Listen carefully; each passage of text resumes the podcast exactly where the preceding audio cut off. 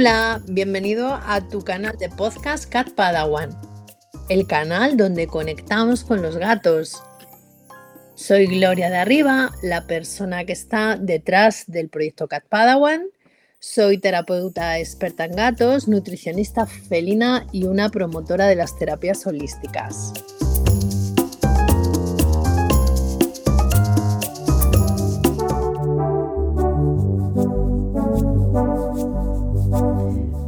Episodio número 20.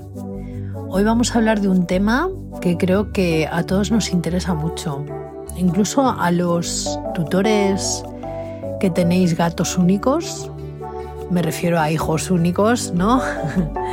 creo que nos interesa mucho, ¿no? Las relaciones entre gatos, cómo, cómo deben de llevarse nuestros gatos dentro del interior de nuestra casa, qué expectativas tenemos ¿no? como humanos y cuál es la realidad de esas relaciones, cuál, cuál es el beneficio o el perjuicio. ¿no? Vamos a hablar hoy de relaciones entre gatos, verdades y mentiras.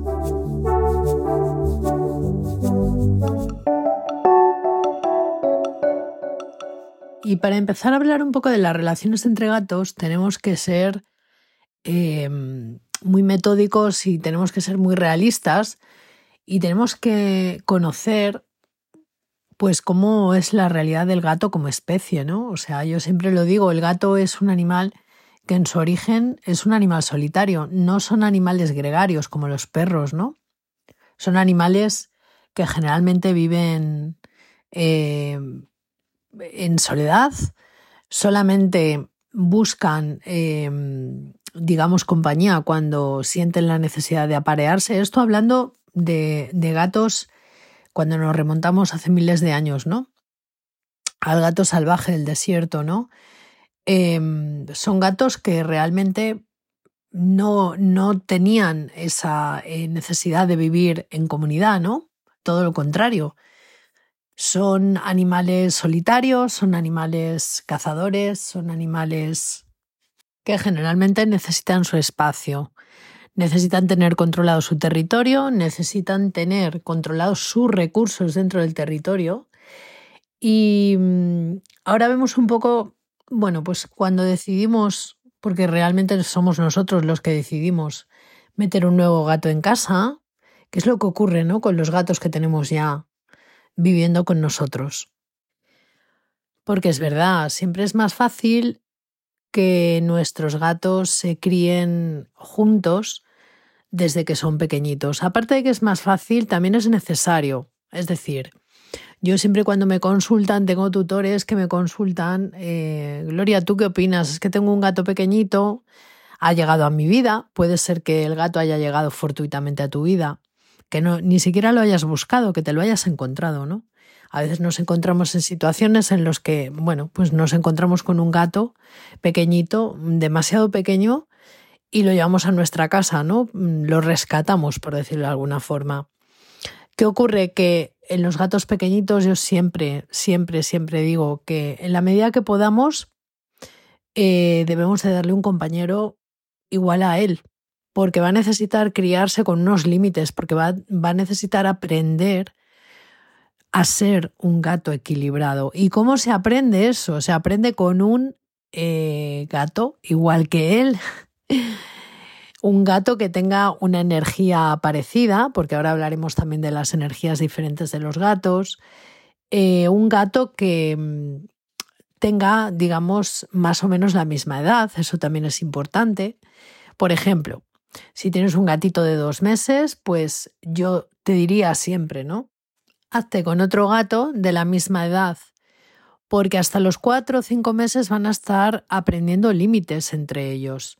Juegan a las emboscadas, se muerden, se persiguen, que es algo totalmente y absolutamente natural en los gatos. ¿Qué ocurre? Que si se crían sin otro gato de la misma edad que ellos y en las mismas condiciones, puede ser que cometamos el error de querer sustituir nosotros a ese gato con el que tiene que aprender esos límites y por ahí podemos comenzar un problema que no tenemos.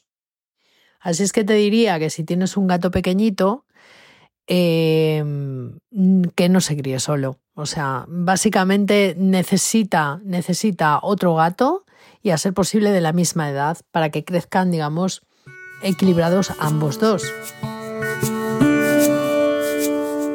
Vale, pero ¿qué pasa cuando estamos hablando de un gato adulto?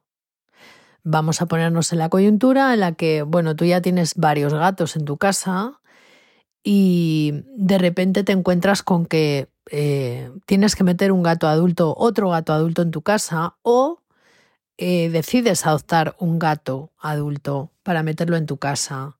Bueno, es más que sobrado y conocido que yo siempre te voy a decir, consulta a un profesional para hacer una adaptación adecuada. Las adaptaciones, las presentaciones, ¿no? Más bien dicho, son fundamentales para que luego se construyan unas relaciones saludables. No podemos hacer una presentación en plan, mm, estoy aquí porque he venido. Creo que en algún podcast o en algún artículo de mi blog, seguro en redes sociales, seguro que sí, bueno, y en el libro, eh, hablo de la importancia de las presentaciones y para que lo entendáis yo siempre pongo el mismo ejemplo. Vamos a ponernos un poco en, la coyuntura del gato, ¿no? Imaginaros que vosotros llegáis a, a vuestra casa un día normal y de repente entra una persona en tu casa sin previo aviso y te dice, vengo a vivir aquí y vengo a sentarme en tu sofá y a acostarme en tu cama y a utilizar tu ducha y a utilizar tu cocina y a convivir contigo, ¿no?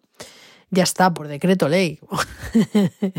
Entonces, eh, esto sin previo aviso, sin que nadie te haya dicho nada, es como, bueno, perdona, mm, puedes reaccionar de muchas maneras, ¿no? Las reacciones pueden ser variopintas, pero ya de entrada tendemos a, a, tener un rechazo, ¿no? Pues eso mismo les ocurre a los gatos. Por eso es tan importante que cuando vayáis a hacer las presentaciones, eh, os forméis y os informéis, ¿no? Y, y pidáis la ayuda de un profesional si es necesario. Yo misma o cualquier otra persona que sabe de presentaciones de gatos y que es un experto, ¿no? Siempre hay que tratar de hacer las cosas despacio, siempre hay que tratar de hacer las cosas sin expectativas, ¿no? Igual que, que cuando hablamos, cuando vamos a profundizar ahora en las relaciones de, de los gatos, ¿no? En cómo se deben de llevar. Porque claro, cuando metemos un gato nuevo en casa, eh, generalmente siempre tenemos ese condicionante humano, ¿no? De, bueno, es que yo meto un gato en casa porque quiero que mis otros gatos le acepten, que se lleven bien. Bueno, una cosa es lo que tú quieres y otra cosa es la naturaleza del gato. Hay muchas cosas a tener en cuenta em, para ver realmente, ¿no? Si, si, si esa relación puede, puede prosperar hacia una relación em, armoniosa o una relación sobre todo de tolerancia. ¿no? Yo cuando hago los acompañamientos a las familias que están haciendo adaptaciones o que em, eh, necesitan ayuda con, con, las presentaciones, siempre les digo lo mismo, ¿no? Hay que tratar, debemos de tratar de olvidarnos de nuestro factor humano. Sé que es difícil, ¿no? Eh, pero sí que tenemos que tratar de sacar nuestro factor humano de la ecuación y tratar de respetar a los gatos como son, ¿no? Yo, de hecho, en las presentaciones, antes de hacer cualquier presentación, o incluso cuando hay problemas de acoso, que ahora hablaremos, una de ellas los gatos están conviviendo, eh, pueden surgir problemáticas ¿no? cotidianas de la vida diaria que, que además es algo completa y absolutamente natural que dos gatos se enfaden, ¿no? O que, o que riñan, ¿no? Es como cuando nosotros pues tenemos una pelea con un, con un hermano o con un primo o, o nos hemos enfadado con, con un amigo, ¿no? Esto es algo, forma parte de la vida, forma parte de la cotidianidad, ¿no? En la que vivimos. Entonces, ¿qué debemos de tener en cuenta eh, o, qué, o qué factores influyen, ¿no? En la relación que van a construir esos gatos que van a convivir juntos. Bueno, lo primero de todo que tenemos que tener en cuenta, y esto es algo que influye muchísimo, es eh, que los gatos se van a ver forzados a convivir dentro de un espacio reducido. Y me refiero no a que tu casa sea muy grande o muy pequeña, me refiero a que su libertad está coartada. Es decir, los gatos cuando tienen un conflicto fuera en la calle, yo eh, en la experiencia que tengo con las colonias, con los gatos de colonia, Em, he tenido oportunidad de ver algunas veces, ¿no? Cuando, cuando se enfrentan, tienen posibilidad de marcharse, cada uno por un lado, porque no tienen acotado el territorio. Esto no puede ocurrir y esto no ocurre dentro de nuestras casas. Tenemos que ser conscientes de que mm, estamos añadiendo un punto de estrés bastante bestia a los gatos, porque ellos saben que no tienen escapatoria. Otro de los puntos muy importantes que pueden influir en la relación entre gatos cuando conviven juntos es el número de gatos que conviven. O sea, es decir, existe lo que llamamos el umbral de número de gatos con el que convivo, ¿vale? Es decir, no todos los gatos eh, tienen el nivel de tolerancia para convivir con tropecientos mil. Yo me he encontrado con casos en los que he tratado pues que por circunstancias de la tutora o del tutor o de los tutores eh, de los gatos, mm, por ejemplo, en el caso de, gente que son rescatistas, pues hay veces que, llegan a juntarse en su casa con un número de gatos que es fácilmente perdón, difícilmente soportable por casi ninguno de ellos, ¿no? Porque llega un, llega un punto en el que es tanta mezcla de olores, tanta mezcla de eh, personalidades distintas, de edades, eh, gatos enfermos, gatos eh, desequilibrados a nivel emocional, ¿no? Que es muy difícil de gestionar toda esa situación por cualquier nuevo gato que, que entre dentro de esa casa, ¿no? Y, y las relaciones se vuelven muy, muy complicadas. Eh, esto es un tema, bueno, delicado, es un tema delicado y un tema importante, ¿no? Que tenemos que tener en cuenta. Otro punto importante, pues otro punto importante, importantísimo diría yo, eh, es la, salud física y la salud emocional de, los gatos, ¿no? seguramente si tratamos de ponernos un poco en su, en su piel, en la piel de, de los gatitos, ¿no? De los gatos, Em, entenderemos que nosotros cuando tenemos un mal día porque tenemos dolor de cabeza o porque ese día nos hemos levantado, nos ha sentado el desayuno mal o la comida y tenemos el estómago revuelto, ¿no? Eh, o tenemos un dolor importante, no tenemos demasiadas ganas, ¿no? De relacionarnos con la gente que convivimos, ¿no? Esto es fácilmente entendible. Eh, con los gatos pasa lo mismo. Es decir, cuando un gato tiene un dolor porque no se encuentra bien, pues es, es muy fácil que, en un momento determinado haya una, una, riña, ¿no? O tenga un mal gesto con su compañero con sus compañeros de convivencia. Eh, que de repente un gato que no ha hecho absolutamente nada, pues de repente bufe o de repente se aísle o de repente eh, tenga un mal gesto ¿no? con, con el otro gato. Y debemos entender que el dolor físico como tal eh, además, en los gatos mm, tiene una connotación especialmente complicada para ellos, porque son animales que no muestran, no están em, anatómicamente, ni física, ni emocionalmente diseñados para mostrar esa debilidad. Entonces, ellos saben que son vulnerables, se sienten vulnerables y saben que son vulnerables al entorno, ¿no? Cuando, cuando se sienten mal. A nivel emocional también. Em, tenemos que tener en cuenta pues gatos que han tenido a lo mejor algún tipo de maltrato, gatos que vienen de, un síndrome de Noé, gatos que han tenido situaciones muy complicadas en la calle y que han sido rescatados. Suelen ser gatos que, que tienen un equilibrio bastante frágil Em, y las situaciones de estrés, porque, porque tenemos que, que, ser sinceros, el enfrentarles a, entrar dentro de una casa con más gatos, eh, para ellos en mayor o en menor medida siempre es una situación estresante.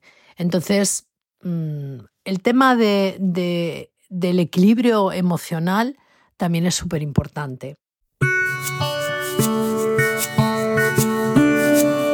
Otro factor es la personalidad, o sea, la personalidad y, el carácter que les viene heredado también de sus progenitores, ¿no? Mm, son gatos, los gatos que, en un momento determinado pues vienen eh, de madres eh, de la calle, mm, no sabemos muy bien, ¿no? Si, si vienen con un carácter eh, demasiado feral o, va a ser un carácter adaptado a convivir con más gatos dentro de una casa, ¿no? Eh, su personalidad, desde luego, es lo que va a marcar. También hay gatos que son más territoriales. Y con territoriales no me refiero a que sean gatos que son demasiado eh, dominantes. A mí la palabra dominante no me gusta.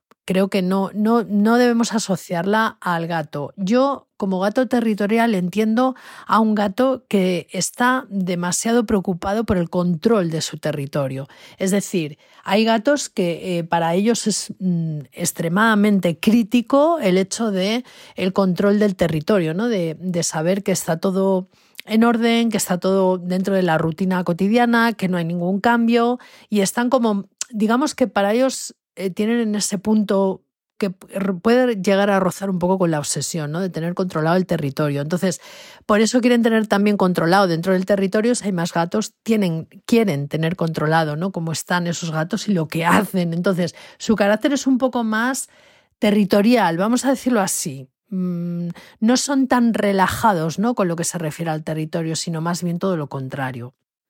llegamos al punto más crítico, más crítico en las relaciones entre gatos, en la convivencia de los gatos en nuestra casa, que es el ambiente que hay en nuestra casa.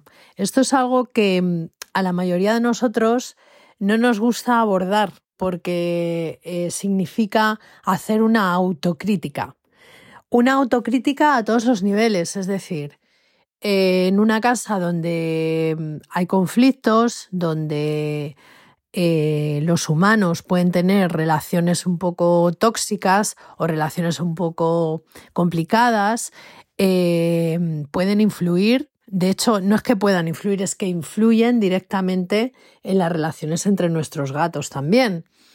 Eh, si somos personas demasiado controladoras, si somos personas que estamos demasiado pendientes de nuestros gatos, también puede influir en cómo ellos se relacionan entre ellos mismos. Em, parece que es algo como, como secundario, ¿no? Como que no, no tendría demasiada importancia, pero resulta ser que es lo más importante de todo o, una de las cosas más importantes, ¿no? Em, para mí, en todos los casos que, he visto en los acompañamientos que hago, la mayoría de las veces que los gatos tienen un comportamiento desequilibrado, porque a mí no me gusta decir eh, que tienen un mal comportamiento, sino simplemente que tienen un comportamiento desequilibrado, ¿vale? Em, viene muchas veces precisamente por esto, ¿no? Por el ambiente que viven ellos en la casa. ¿Por qué? Porque sabéis que son animales muy sensibles, que captan todas las vibraciones muy rápidamente y que además eh, son capaces de hacerlas propias, ¿no? Sin ni siquiera pedirnos permiso. Entonces, muchas veces se hacen cargo de conflictos que hay en casa eh, de, sensaciones, de estrés, de, mm, ¿sabes? Si, si, por ejemplo, estamos deprimidos o tenemos ansiedad, todo ese tipo de cosas, eh, los gatos son, son, capaces y de hecho lo hacen, eh, recogen todas esas energías y las hacen propias, ¿no? Entonces, tenemos que cuidar mucho el ambiente que tenemos en nuestra casa, es súper importante, no solamente para que nuestros gatos tengan una convivencia tranquila, tengan una convivencia en armonía, tolerante, ¿no? Em, sino por ellos mismos y por nosotros también. Entonces, las relaciones en casa, eh, cómo convivimos, cómo vivimos, em, la tranquilidad que se puede llegar a respirar, el dejarles que entre ellos se relacionen, el dejarles, el no meternos en sus propias relaciones, el no manipularlos, el no querer em, que duerman juntos o que se acicalen o que se, o que se quieran tanto, ¿no? Eh, o que están juntos todo el día. O sea, es decir, debemos de ser conscientes de qué tipo de convivencia tenemos todos en casa, ¿no? y eso repercute directamente en las relaciones entre los gatos. Una reflexión súper importante en este episodio que debemos de hacernos es qué expectativas tenemos con respecto a la relación que queremos eh, que tengan nuestros gatos, ¿no? Eh, los humanos tendemos a pensar, las personas tendemos a pensar y a mm, y a idealizar ¿no? las relaciones entre gatos. Siempre queremos que se lleven bien, que jueguen mucho, que se acicalen, que duerman juntos. Pero muchas veces eso no es así y no está mal. Tenemos que entender que esto no está mal, que el objetivo de las relaciones entre los gatos en casa debe ser un objetivo de tolerancia. Cada gato tiene que vivir como él crea que debe de vivir, cada gato tiene que eh, expresarse como él, como él quiera expresarse, ¿no? Sin presiones y sin condicionamientos. Porque los humanos siempre pensamos en controlarlo todo. Ese es el problema. Siempre queremos controlarlo todo, ¿no? Entonces debemos de, de, entender que los gatos son animales sensibles, son individuos únicos, cada uno tiene una personalidad, viene con un bagaje, cada uno tiene una forma de ser y cada uno tiene una manera de entender el entorno, ¿no? Y cada uno tiene una manera de manejar sus relaciones. Entonces, debemos de escuchar, respetar y empatizar, sin interferir, porque esto es súper importante. No, no se trata de, mm, mira tu hermanito, te tienes que llevar bien con él. O sea, mm, no, los gatos deciden cómo relacionarse entre ellos, cuándo y de qué forma. Y si no quieren relacionarse, nosotros no podemos hacer nada y no debemos hacer nada. Ellos deciden. Si interferimos, muchas veces lo que provocamos es un conflicto y eso es lo que no queremos, ¿verdad? Así que creo que ha quedado muy claro que puede en un momento determinado, aunque tengamos gatos que se han criado juntos, eh, gatos que se llevan muy bien, que interactúan mucho entre ellos, que juegan mucho entre ellos, de repente un día puede venir un conflicto, de repente un día uno de ellos puede tener un dolor o puede tener un malestar o puede tener simplemente un mal día y no querer relacionarse con el otro gato y el otro gato no tomárselo demasiado bien. Entonces puede venir un conflicto, de repente puede sobrevenir un conflicto. Tenemos que estar atentos a, a esas cosas, ¿no? A qué está pasando en la casa, qué está pasando entre los gatos y cuán influye nuestra energía en eso, nuestra, nuestra forma de convivir y qué hay en el entorno, ¿no? Aparte del propio gato. Entonces, ¿pueden surgir, la pregunta es, ¿pueden surgir conflictos entre gatos que se llevan bien? Sí. Y puede ser que si no tratamos esos conflictos de la manera adecuada, se encone y tengan una guerra abierta durante tiempo? Sí, me he encontrado en algunas ocasiones, me he encontrado casos de, de familias que tienen la casa dividida. Y esto es algo que ocurre porque en un momento determinado ha habido un conflicto y no se ha solucionado. Como también puede ocurrir que hayamos metido un gato en casa, que sea más tímido, más miedoso de lo normal, y resulta que tenemos ya otro gato en casa que es más territorial. Entonces, como decía mi abuela, se junta el hambre con las ganas de comer. Con lo cual, si tenemos un carácter de un gato que es más territorial y otro que es más tímido y más miedoso y además acaba de llegar a la casa, generalmente se puede sobrevenir un problema de acoso. En ambos casos hay que buscar la ayuda profesional. Tenéis que trabajar este tema para poder eh, superarlo, para poder arreglarlo, para poder sanarlo y para poder superarlo. Se puede arreglar y podemos volver a tener una convivencia tranquila en casa. Los que ya me conocéis o, habéis tenido algún acompañamiento conmigo, sabéis que a mí me encanta profundizar mucho, que me gusta trabajar con las familias mano a mano. Hablo de las familias eh, porque para mí sois un todo, ¿no? O sea, gatos, eh, personas y otros animales. Hablo de, familia, ¿no? Familia multiespecie, que me gusta mucho ese, ese término, ¿no? Sabéis que me encanta trabajar mano a mano, sabéis que me gusta eh, profundizar, deciros por aquí sí, por aquí no, pero sabéis también que me apoyo como muletas en las terapias holísticas, ¿no? Como pueden ser las terapias florales, que sabéis que yo soy una defensora a muerte, porque la experiencia que yo he tenido con gatos durante más de tres años, trabajando todo el tema floral con ellos, em, en muchos em, conflictos familiares ha sido el, digamos, la postilla definitiva para poder ayudar a que el proceso mm, se solucione. Y en estos casos también, todo lo que tiene que ver con acoso entre gatos, para poder eh, ayudarles a equilibrar esas emociones, el que es muy territorial, también el que es muy miedoso, podemos ayudarles a que encuentren ese equilibrio que, que, que, no tienen o que han perdido, ¿no?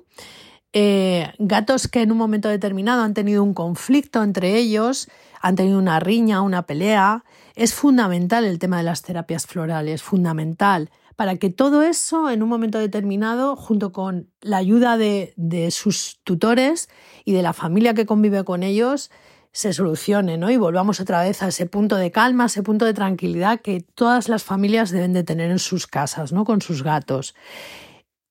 Así que bueno, en este episodio me he alargado un poquito más de la cuenta, pero creo que tenéis que tener en cuenta que las relaciones entre gatos en, nuestra casa son súper importantes. Tenemos que ayudarles y facilitarles, digamos, un poco una convivencia en tranquilidad, ¿no? Con tranquilidad, con paz.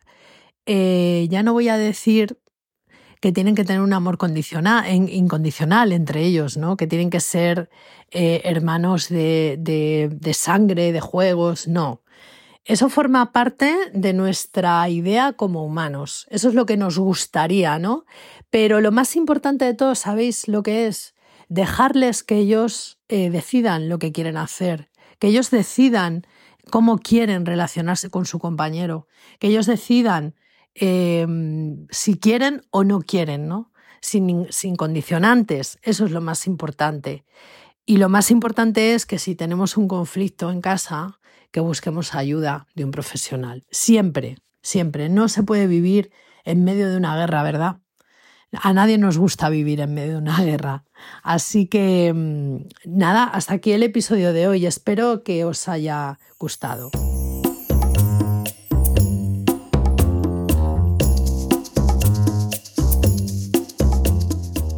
Pues hasta aquí el capítulo de hoy. Espero que te haya gustado mucho, que te haya aportado información, que te haya entretenido.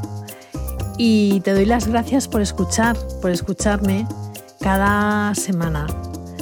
Si necesitas eh, ampliar información, ya sabes que puedes visitar mi página web www.catpadawan.com o en la misma página puedes pedir también tu consulta gratuita si necesitas ayuda con tus gatos.